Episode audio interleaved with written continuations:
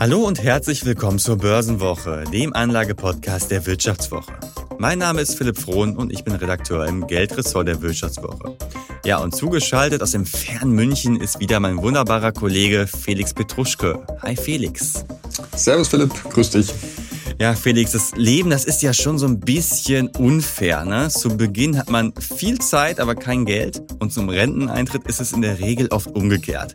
Und das alles hat ja auch Auswirkungen auf die Geldanlage, beziehungsweise sollte es vielleicht haben. Wer an der Börse aktiv ist, sollte sein Depot je nach Lebensphase ein bisschen verändern. Als 25-Jähriger mag ein Börsencrash zwar auch wehtun, doch bis zum Renteneintritt holt man die Kursverluste sehr wahrscheinlich wieder rein. Kurz vor dem Ruhestand aber könnte das den Traum von einem sorgenlosen Leben im Alter zerstören. In dieser Episode sprechen wir darüber, wie viel Risiko je nach Lebensphase sein darf, warum das Alter dabei nicht das einzige Kriterium ist und warum ein einziger Sparplan für die Vermögensbildung genügt.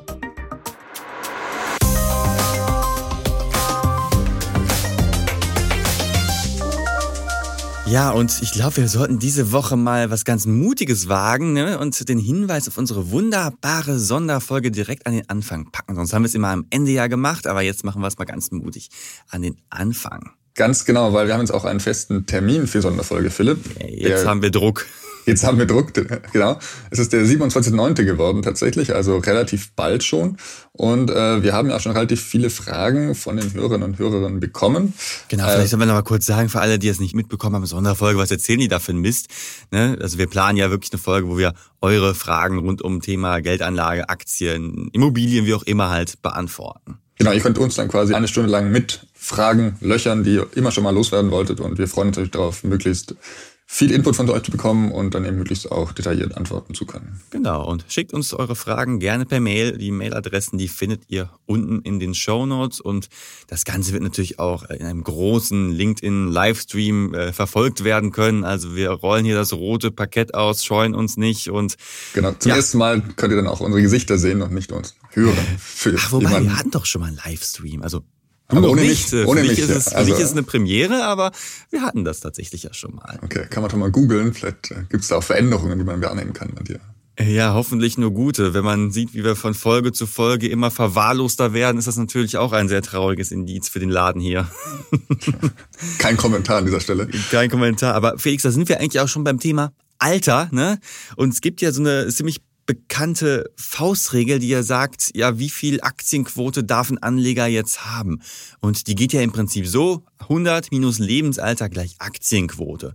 So, du bist jetzt äh, zarte 31, das heißt, äh, du dürftest 69 Prozent deines Vermögens tatsächlich in Aktien stecken, wenn man jetzt äh, nach dieser, nach dieser Faustregel geht. Und traust du dir das zu oder ist es weniger? Ja, weil ich mich ja grundsätzlich äh, jünger fühle, als ich tatsächlich schon bin, äh, dürfte es sogar mehr sein als diese 69 Prozent, sogar deutlich mehr tatsächlich. Ähm, liegt vor allem daran, dass ich mein Depot vor einigen Jahren zusammengestellt habe und nicht mehr allzu regelmäßig reinschaue und da der Anleihenanteil immer konstant geblieben ist und der Aktienteil eher ausgebaut wurde, dürfte sich das eher in Richtung Aktien verschoben haben tatsächlich. Ah, spannend. Also du bist da wirklich jemand, der so nach dem Motto alles auf Aktien geht. Ja gut, mittlerweile überlege ich ein wenig den Anleihenanteil zu erhöhen, einfach natürlich, weil da äh, die Renditen hochgegangen sind. Aber ja, also dieses Geld, was da liegt, hoffe ich so schnell nicht zu brauchen, sagen wir mal so. Deswegen ähm, denke ich, kann ich mir auch dieses erhöhte Risiko leisten. Hm. Ja, spannend. Und genau darüber wollen wir jetzt ja sprechen. Wann sollte ich wie viel Aktien in meinem Depot haben? Wann sollte ich vielleicht eher umschichten? Es hat ja viel damit zu tun, du hast es gerade schon angesprochen, in welcher Lebensphase befinde ich mich, wie viel Risiko kann ich eingehen?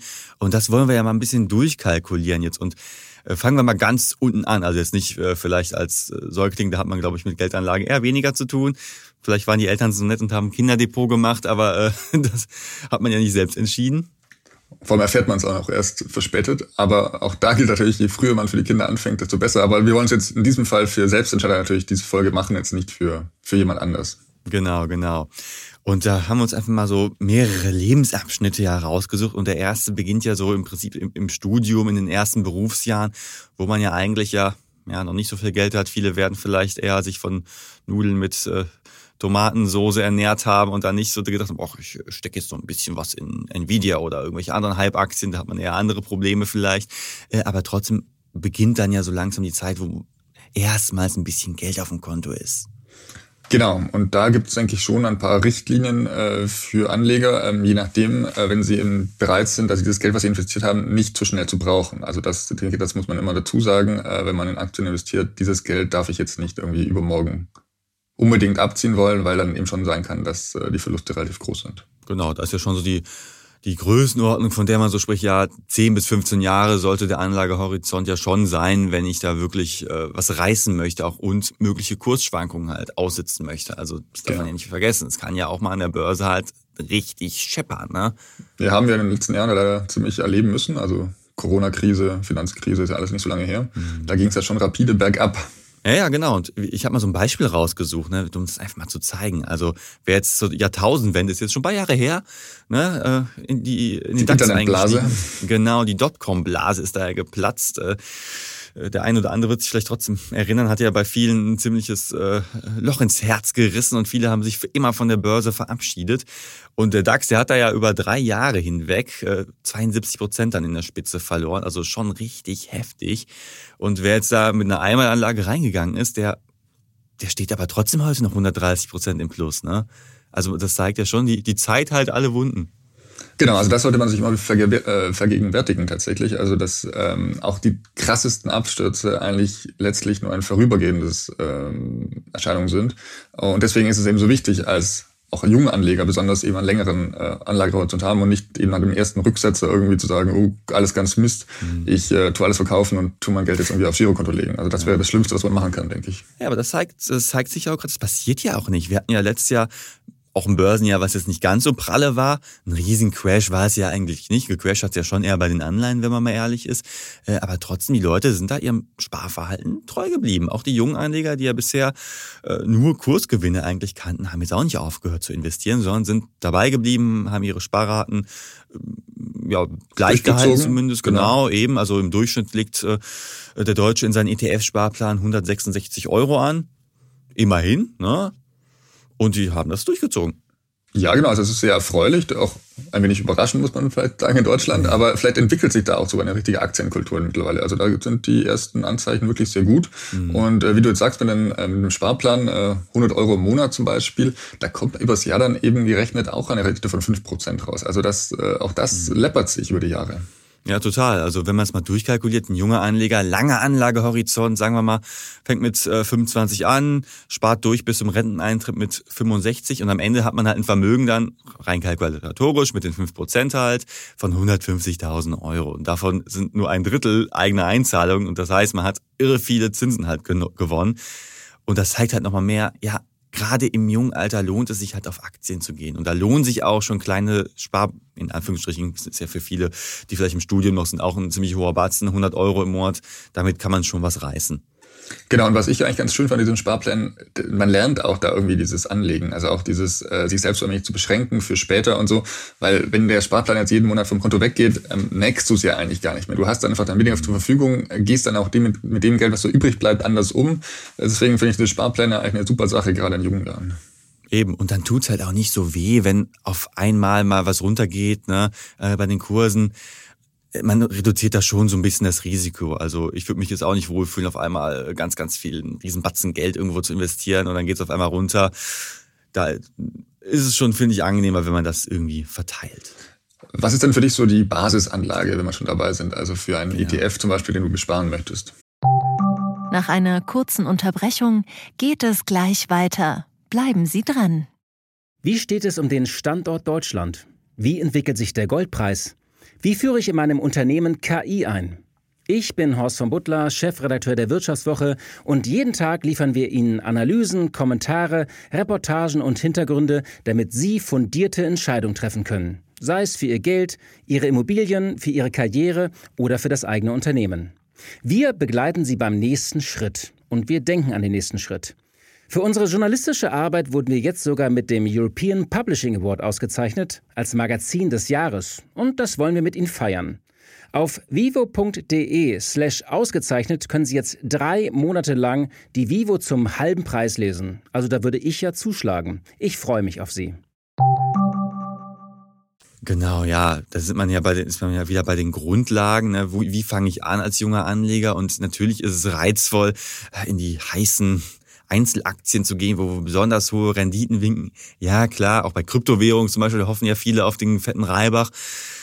Kann man alles machen natürlich. Gerade als junger Anleger kann man mehr ins Risiko gehen, aber so den Grundstock, den sollte dann trotzdem ähm, ein klassischer Welt-ETF sein. Also es gibt da so eine Strategie, die heißt Core-Satellite-Strategie. Das heißt, man hat einen Core, einen Kern. Das ist dann im Fall halt zum Beispiel ein MSCI World. Wir haben ja schon oft darüber gesprochen. 1500 Unternehmen aus 23 Industrieländern. Man ist ziemlich breit diversifiziert, in Klammern auch wenn das Ding ein paar Schwachstellen hat, äh, hohe US-Gewichtung, hoher, US-Anteil, aber trotzdem bin ich breit aufgestellt. Wenn es da mal bei einer Apple ein bisschen runtergeht, äh, bei ExxonMobil hoch, gleiche ich es immer ein bisschen aus. So, und dann hat man ja ne, neben diesem Core noch ein paar Satelliten, die ja natürlich kleiner sind.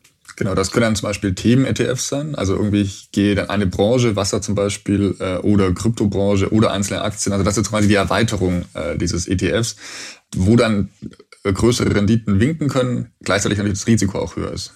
Hm, genau, und da wichtig natürlich zu beachten, also der, der Kern, der sollte natürlich immer deutlich cool. größer sein als die Satelliten, sonst, äh, ich weiß nicht, physikalisch geht's glaube ich auch sonst gar nicht, sondern mit im Astrologie-Sinne gedacht. Äh, aber klar, so der Welt-ETF ist dann halt der Kern und alles drumherum sind dann halt so ein paar persönliche Präferenzen, wo man dann erhofft, eine Mehrrendite einzufahren.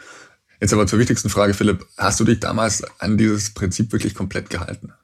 Ja, schon. Also äh, das erste, was ich natürlich gemacht hatte, als ich dann mal endlich Geld hatte, äh, waren wirklich äh, MSCI World halt zu besparen. Das mache ich ja heute noch. Ist immer noch der größte äh, Teil in meinem Aktienportfolio und drumherum dann noch so ein paar Sachen, die ich persönlich halt interessant finde. Ne? Also da ist zum Beispiel irgendwie so ein äh, erneuerbare Energien-ETF habe ich äh, mhm. mir angeschafft oder ein bisschen Krypto halt. Äh, bin ja auch noch jung und agil, da hoffe ich natürlich auf den fetten Gewinn. Habe noch ein paar Jahre.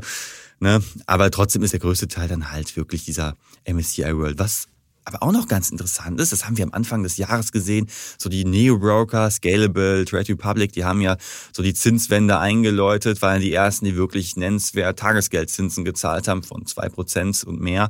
Mittlerweile gibt es auch Anbieter, die mehr zahlen, klar. Drei bis vier Prozent, ja, keine Seltenheit mehr, ja. Eben, genau, und zwar teilweise auch ohne Log-Angebote, das heißt also auch für Bestandskunden. Und da war ja schon der Gedanke, okay, geil, jetzt kriege ich hier Zinsen und habe da kein Kursrisiko. Super.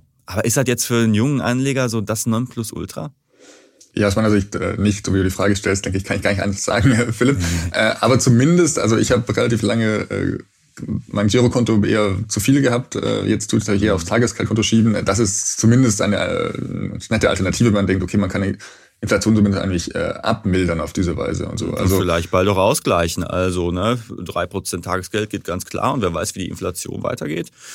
Ist vielleicht ja nicht das Blödeste, ein bisschen was in Tages- oder Festgeld zu packen jetzt demnächst. Ne? Auf jeden Fall, ja. Jetzt kommen wir aber schon, finde ich, ein wenig so in das Alter, so Anfang 30, wo man sich ein wenig äh, absichern könnte oder zumindest nicht mehr alles in Aktien stecken sollte.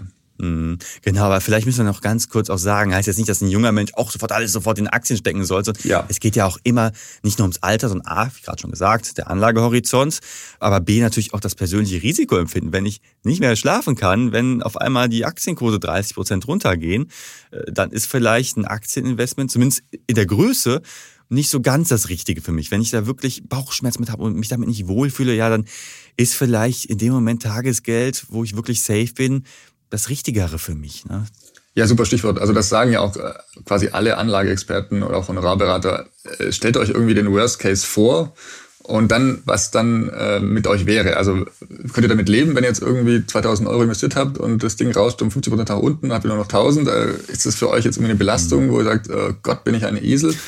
Oder habt ihr dann die Ruhe zu sagen, ja, ich vertraue darauf, das Ding steigt auch wieder in ein paar Monaten. Also das ist auch so eine Lebenseinstellung tatsächlich, oder das muss man ja auch erstmal lernen. Also das ist ein sehr guter Stichwort von dir. Richtig. Und du bist da, wie ich rausgehört habe, auf jeden Fall so Kategorie Risiko. Passt schon. Ja, der Trick ist bei mir, ich schaue einfach gar nicht so oft, was das Ding macht, dieses Portfolio. Das, das ist genau also, ein guter Tipp, glaube ich. Wenn ich ne? mal reingeschaut habe, dann letztes Mal habe ich mich eigentlich geärgert, weil so erfreulich war es dann doch nicht irgendwie. Aber insgesamt, so seit Start, bin ich eigentlich ganz zufrieden tatsächlich. Ja. Und ja, du hast ja gerade schon gesagt, wir sollten mal überleiten zur nächsten Lebensphase, so wo man so ein bisschen gesetzter ist mit so, keine Ahnung, Mitte 30, äh, vielleicht Anfang 40. Man hat jetzt schon im Beruf vielleicht so die eine oder andere Hürde. Das Schlimmste ist überwunden, man hat einen gewissen äh, Grundstock äh, sich angespart. Äh, ja, was soll ich denn da beachten, Felix? Du bist ja auch kurz davor. Ja, leider. Es geht leider sehr schnell, muss man sagen. Aber du bist mir eigentlich ein paar Sachen voraus, Philipp. Also du hast schon eine eigene Immobilie, du hast eine Familie, du hast ein Kind. Äh, ich bin ein innerlicher Greis. Da, da hinke ich ein wenig hinterher tatsächlich. Und ich denke schon, dass man jetzt hier auch wirklich sagen muss, es kommt auf die Lebensentwicklung an oder die Lebensplanung an. Also je nachdem, ob ich jetzt die Familie gründen möchte, ob ich ein Haus bauen möchte, muss ich mit meinem Geld irgendwie anders umgehen. Also da gibt es jetzt nicht mehr die komplette Faustformel, würde ich sagen. Da geht es auch erstmal mhm. um Absicherung. Mhm, genau, also ne, gerade, du hast schon gesagt, Haus, Kinder, da stehen andere Sachen im Fokus. Man ist tatsächlich mal für andere Leute mitverantwortlich, ne, und da muss man halt gewisse Vorkehrungen treffen. Berufsunfähigkeitsversicherung ist das zum Beispiel so ein Ding. Äh, bei uns war es, war die Frage auch, als wir dann halt ein Kind erwartet haben, kam zuerst die Frage, okay, meine Frau bleibt dann äh, größtenteils in der Elternzeit zu Hause. Was ist, wenn mir irgendwas passiert? Ich werde arbeitslos oder sowas. Ne? Äh, und für den Todesfall zum Beispiel haben wir dann auch halt so eine Risikolebensversicherung abgeschlossen, die halt die Kreditrate fürs Haus dann halt übernimmt. Das kostet nur ein paar Euro im Monat, ne? aber ist schon eine Sicherheit, die du halt mit integrierst. Genau, und das ist eigentlich wieder das vom Worst-Case-Szenario her denken, finde ich. Ähm, lieber vorbereitet sein und dann hoffen, dass es niemals eintritt, äh, als dann am Ende im Regen zu stehen. Also das ist, denke ich, der mhm. richtige Ansatz hier. Ähm, gleichzeitig aber kann man natürlich auch mit seinem Geld noch äh, viel machen. Also je nachdem ist es auch das Alter, wo man leider, muss man sagen, vielleicht mal eine kleine Erbschaft äh, schon gemacht hat oder machen wird, mhm. absehbar. Ähm, auch da muss man sich überlegen, wie man dieses Geld dann ähm, anlegen möchte. Mhm. Genau, also Aktien sind ja weiterhin nicht tabu, im Gegenteil. Also mein MSCI World, den kann ich ruhig weiter besparen. Aber vielleicht weniger Kryptoabenteuer, oder? Ja, ich bin kein großer Krypto-Fan, das stimmt. ähm, je nachdem. Ich denke, äh, ein bisschen äh, spielen kann man auch in dieser Phase noch tatsächlich. Man sollte nur bewusster sein, welches Geld brauche ich und was darf auch dann auch notfalls abrauschen. Also ich finde schon auch also das Risiko langsam zu reduzieren, aber es keine Vollbremsung hinzulegen. Mhm. Heißt aber auf der einen Seite, ich brauche viel mehr Cash. Also ein größeres Cash-Puffer als als äh, junger Mensch, der jetzt äh, keine großen Verpflichtungen hat. Genau. Also was machst du, wenn klassisches Beispiel, die Waschmaschine abspinnt oder die Heizung nicht mehr will. Heizung ist vielleicht das bessere Beispiel aktuell, weil da die mhm. Kosten viel größer sind. Du musst ja irgendwie flexibel bleiben und da hängt eben auch sehr, sehr viel dran. Oder was passiert, wenn dein Immobilienkredit zum Beispiel in die Höhe geht, weil die Zinsen jetzt so drastisch steigen. Also du brauchst noch einen Puffer einfach. Mhm. Und deswegen ist eigentlich Tagesgeld in dieser Lebensphase deutlich, äh, spielt eine größere Rolle als jetzt äh, mit 20, mhm. würde ich sagen. Mhm. Ja, das merke ich bei mir persönlich auch. Also klar, meine Sparrate, die bleibt gleich und so, aber äh, gerade vor dem Hintergrund, gut, du hast jetzt hier äh, eine Immobilie, Familie und so weiter, da denkt man dann noch mal ein bisschen anders tatsächlich. Genau, ist ja auch völlig richtig. Also äh, muss man auch sagen. Also es hat jetzt nichts mit irgendwie, man wird feige und so zu tun. Im Gegenteil, man hat einfach eine größere Verantwortung. Mhm. Und was ja auch noch so ein Ding ist, äh, viele, die jetzt vielleicht noch keine eigene Immobilie haben, aber den Kauf in den nächsten Jahren planen. Und dann steckt alles in Aktien drin. Äh, da ist ja auch wieder die Frage nach dem Anlagehorizont. Wenn ich jetzt mit, keine Ahnung, 25 ein Aktienportfolio äh, mir aufgebaut habe, dann lasse ich das zehn Jahre laufen und will dann eine Immobilie kaufen, dann bin ich wieder bei dem langen Anlagehorizont. Okay, äh, aber äh, trotzdem muss ich da natürlich etwas besser aufpassen. Ne? Wenn ich jetzt weiß, okay, ich brauche das Geld in so und so vielen Jahren für eine Immobilie. Kann es eben genau dann in diesem Jahr sein, dass die Aktien schlecht laufen und dann hast du, gehst du mit Fluss drauf. Das wäre das Blödes, was passieren kann. Mhm. Das heißt, ähm, da, da musst du dich irgendwie diversifizieren und das Depot ein wenig absichern. Also mhm. da kommt man nicht dran vorbei. Witzigerweise finde ich, also jetzt sind wir so ein bisschen Alter, finde ich, so Ende 30, Anfang 40, da gab es ähm, Mitte des Jahres eine Studie von der äh, Consorsbank zum Anlegeverhalten und zu den Renditen in dieser Altersgruppe tatsächlich. Und das überraschende Ergebnis war tatsächlich, dass diese Altersgruppe die schlechteste Rendite erzielt. Also die also, Gesetzten, sage ich mal, die jetzt so Mitte 30 sowas sind oder, oder welche Altersgruppe jetzt? Ja, Mitte 30, Anfang 40 ja. tatsächlich war das Ergebnis. Also die, die besten waren die, die im Rentenalter tatsächlich, äh, weil die äh, keine großen Experimente mehr machen und auch die Junganleger haben besser abgeschnitten, weil die es länger haben laufen lassen. Also äh, diese Altersgruppe Gruppe, also jetzt ungefähr 40 als Ergebnis, ähm, die traden noch extrem viel, weil sie denken, sie wissen es besser. Also das ist auch so ein bisschen, äh, da hat man das große Selbstbewusstsein, man hat irgendwie vielleicht schon ein paar Erfahrungen gemacht, das lief ganz gut. Jetzt äh, tut man noch so ein wenig rumspielen und das kann natürlich auch oft nach hinten losgehen. Also das war eigentlich ein ganz spannendes Ergebnis dieser Studie. Total. Ich meine, erst natürlich hin und her macht Taschen leer, du hast immer Gebühren und so weiter, ne? auch wenn die bei genau. den Neo-Brokern relativ überschaubar sind. Aber trotzdem, da ist ja oft so eine gewisse Hybris hinter. Ne? Und äh, genau, das Gedanke eben den Markt schlagen zu können und eben genau, und dass es mag irgendwie einmal klappen, aber in der Regel verlierst du dann eher Geld. Mhm. Also ist, denke ich, aber ich denke schon, dass das eine Rolle spielt, irgendwie, ja, du bist gerade im Job erfolgreich, Familie läuft ganz gut, ja, dann kann ich mich doch da irgendwie bei den Aktien irgendwie auch ein bisschen mehr aktiver ausleben und dann, ich weiß doch jetzt, welche Aktie steigt. Das, also denke, das ist ja dieser Trugschluss auch. Ne? Ich meine, man genau. ist ja gerade in einer Lebensphase, wo man ja eigentlich keine Zeit hat. Job, Kinder, also ich merke selber, eine Stunde äh, ist jetzt so viel wert wie früher zehn. Ne? Also und dann ja. noch ein Portfolio da zu managen, kann nach hinten losgehen. Nach einer kurzen Unterbrechung geht es gleich weiter. Bleiben Sie dran. Sie leben Fairness, Kultur und Werte? Zeigen Sie Ihr Engagement als Arbeitgeber und werden Sie Teil der Fair Company Initiative. Mit der Fair Company Initiative zeichnet das Handelsblatt Unternehmen aus, die insbesondere Berufseinsteigern und Young Professionals ein faires, attraktives Arbeitsumfeld bieten. Zu den entscheidenden Werten gehören unter anderem das Engagement für Mitarbeitende, Diversity und Chancengleichheit, Nachhaltigkeit und gesellschaftliche Verantwortung. Erfahren Sie jetzt mehr unter faircompany.de. Genau, also pflegeleichtes Portfolio würde ich da auch groß schreiben tatsächlich, weil du willst ja auch eben auch das Leben genießen dann mit der Familie und den Kindern und so. Und mhm. äh, sagen wir mal ehrlich, äh, so viel Spaß macht so eine Depotpflege jetzt irgendwie auch nicht. Also zumindest mir nicht. Also ich bin froh, wenn es ganz gut läuft, aber ich will da jetzt nicht irgendwie jeden Tag da irgendwie Sorge haben, was da gerade passiert. Mhm. Also heißt also bei der Auswahl der Aktien so in der Lebensphase 1, sage ich mal, Ende Studium, Anfang Berufsleben, da kann ich dann doch schon auch eher auf die in Anführungsstrichen hoffnungsvollen Halbtitel so ein bisschen zumindest setzen als Satellit. Äh, aber später, wenn's, wenn ich da etwas gesetzter bin, auch weniger Zeit habe, dann sollten es dann vielleicht doch eher so ein paar solidere Unternehmen sein, wo man sich jetzt nicht so die großen Gedanken machen muss, dass das Unternehmen morgen pleite geht. Genau, die etablierten, die bestenfalls noch eine gute Dividende auch ausschütten. Ähm, hm. Gutes Beispiel sind die deutschen Versicherer wie Allianz, Münchner Rück. Hm, äh, Stimmt, da die denke ich, eine Dividendenrendite von locker 5% mittlerweile bei dem genau, Kursniveau. Also hm. das könnte dann eine schöne Erweiterung sein, nur als Idee. Ähm, also man sollte dann eben seinem Alter ein wenig Rechnung tragen, denke ich, und ein wenig sich äh, zehn etablierteren Unternehmen zuwenden. Genau, man soll eingestehen, dass man alt wird, aber man sollte trotzdem auch so ein bisschen. Das war halt sehr negativ, Philipp. Also wir sind noch nicht alt. Also bitte, ich, ich, noch nicht mal in den besten Jahren. Wir nähern uns unserem. Ja, ja, wie ein Wein, also, ne? Wir, genau. Wir, wir reifen in Ruhe und dann. Genau. Ich kaufe zwar immer den 2-Euro-Wein, aber gut, anderes Thema. Das schmeckt am besten.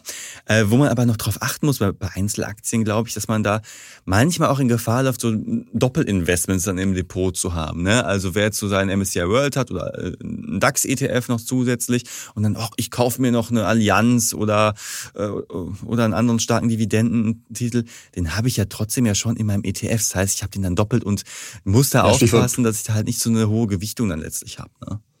Ja, Stichwort Klumpenrisiko völlig richtig. Also du musst schon irgendwie schauen, wo bin ich schon investiert? Äh, bringt das jetzt irgendwie noch eine Art Diversifizierung? Also da muss man irgendwie wenig mitdenken. Also jetzt bitte nicht blind irgendwie nur auf die Dividende achten und da dann zuschlagen, das kann auch nach hinten losgehen. Guter Hinweis, Philipp. Ja. Genau. Aber dann schauen wir noch mal kurz, ne, wenn man so langsam so die Schäfchen ins Trockene bringt, so mit, keine Ahnung, Mitte 50, äh, wo man so die letzten Etappen seines Berufslebens hat. Äh, viele gehen ja vielleicht auch in Frührente oder so.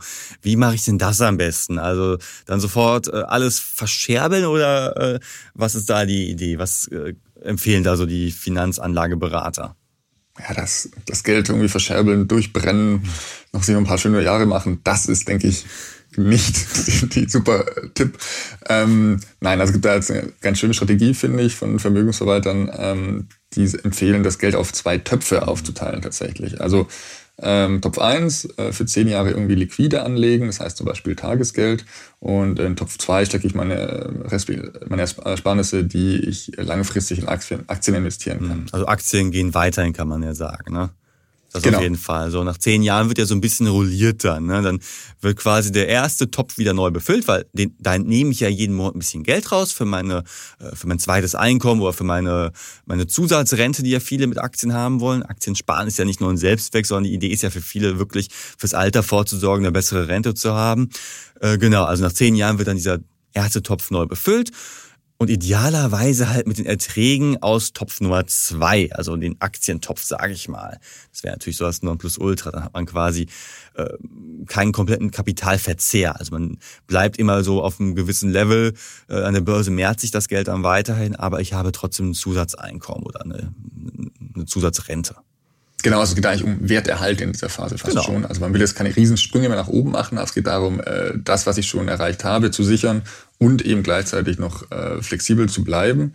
Das heißt eben auch, dass Anleihen in dieser Phase, denke ich, interessanter werden. Hm, genau, weil ich da halt so diese Sicherheit habe. Also klar, wenn jetzt der Emittent pleite geht, äh, blöd gelaufen, aber wenn ich solide Schuldner nehme, dann sieht es doch ganz gut aus. Ja, und auch da gibt es natürlich ETFs, äh, Auswahl, wo dann das Risiko nochmal deutlich geringer ist. Total. Gut, im letzten Jahr sind die Kurse halt mega abgerauscht, muss man sagen. Äh, an der ETFs sind da auch ein bisschen tricky manchmal, aber klar, trotzdem sind Anleihen jetzt eine Sache, die gerade im zunehmenden Alter immer interessanter werden. Ne? Genau. Mhm. Also man muss vielleicht als kleines Fazit, also eben der Anlagehorizont wird hier kürzer, deswegen das Risiko sollte man dann eben kleiner machen. Also das ist so ein bisschen die Grundregel aus meiner Sicht. Die Zeit, man hat noch Zeit, aber man hat nicht mehr ganz so viel Zeit, jeden Crash auszusetzen. Und natürlich, die Verpflichtungen werden natürlich auch nicht kleiner. Also mhm. ähm, Wobei man ja noch einen entscheidenden Vorteil hat im Alter. Ne? Also erstens, du hast vorhin schon angesprochen, vielleicht hat man irgendwie ein Erbe bekommen ähm, oder eine Schenkung oder sonst was. Und zweitens, man hat ja schon irre viel Zeit gehabt, Geld anzusparen. Das heißt, man sitzt auf einem gewissen Kapitalstock. Wenn ich wenn der jetzt nur noch mit äh, drei Prozent verzinst wird, kommt ja trotzdem oft halt ein ordentlicher Betrag zustande. Ne? Genau, also da kann ich dann wirklich von meinem zweiten Einkommen äh, ja fast schon leben tatsächlich. Also wenn das äh, je nachdem, wie dich genau ist. Je, je, nachdem, was, was für Lebensstandard du hast. Aber wenn ich jetzt gerade meine anschaue, das wäre dann äh, tatsächlich möglich. Und tatsächlich ein super Gefühl auch. Also ähm, da kommt man in eine Phase, denke ich, wo man das Leben dann auch wirklich nochmal genießen kann. Also wenn man das vorher ähm, geldmäßig sich äh, zurückgehalten hat und mhm. sinnvoll investiert hat. Mhm, genau, wenn man sich mal anschaut, ne, diese 100 Euro im Monat, die man als 25-Jähriger dann anlegt, dann hast du irgendwann zum Renteneintritt 150.000 Euro. Damit kannst du ja schon was anfangen, vor allem wenn man bedenkt, dass ja während der Entnahme äh, das restliche Kapital ja sich weiterhin noch mehrt, weil das ziehst du ja nicht alles komplett ab, sondern immer nur peu à peu. Ganz genau. Und ähm, was ich ganz schön finde, ich habe diese Woche mit einem Vermögensverleih gesprochen, der hat einen tollen Satz gesagt, den muss ich jetzt einfach hier wiedergeben.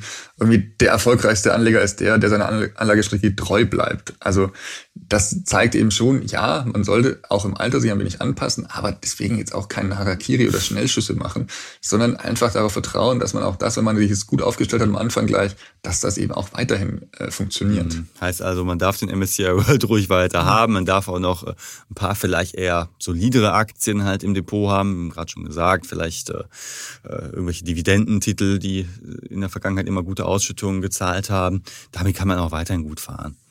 Ja, oder man auch einen, vielleicht einen aktiven Fonds tatsächlich, dann, der, der dann meistens besser abschneidet als ein ETF, weil er aktiv gemanagt ist, auch wenn die Gebühren höher sind. Ich denke, da kann man auch mal, wenn man jetzt irgendwie einen Fonds findet, der seit Jahren ganz gut läuft und oft eben die Ausschläge kleiner werden, das ist dann auch eine ganz gute Überlegung, finde ich. Ja, genau. Ich meine, gut, äh, nicht immer schneiden aktive Fonds besser ab. Dazu gibt's ja auch äh, viele Studien, das nochmal zu ergänzen, aber anderes Thema. Ja, und wenn ihr euch für das ganze Thema interessiert, wie soll ich äh, mich je nach Lebensphase aufstellen bei der Geldanlage, dann empfehle ich natürlich noch unsere aktuelle Wirtschaftswoche, die große Titelgeschichte, an der wir zwar ja auch äh, mitwirken durften mit unseren wunderbaren Kollegen. Die dreht sich ja genau darum, auch mit ein paar Beispielfällen und äh, Aktienideen. Sind ja keine Empfehlungen, wir dürfen hier keine äh, Aktienempfehlungen machen und übernehmen keine Haftung für mögliche Bleibeschäden. Deshalb informiert euch bitte vorher, wenn ihr eine Kapitalanlage trefft. Genau, wir waren sehr fleißig bei diesem Titel. Ähm, lohnt sich, denke ich, das reinzulesen. Sind, glaube ich, acht Seiten mit wirklich äh, sehr vielen konkreten Beispielen.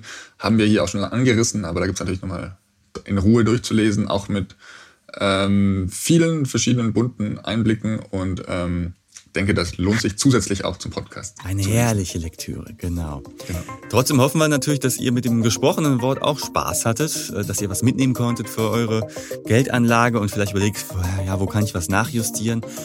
Ja, und dass ihr natürlich nächste Woche wieder einschaltet. Genau. vielen Dank, Philipp, für die Einladung. Ich verabschiede mich aus München und ja, viele Grüße. Ja, und natürlich das obligatorische Schüsseldorf aus Düsseldorf.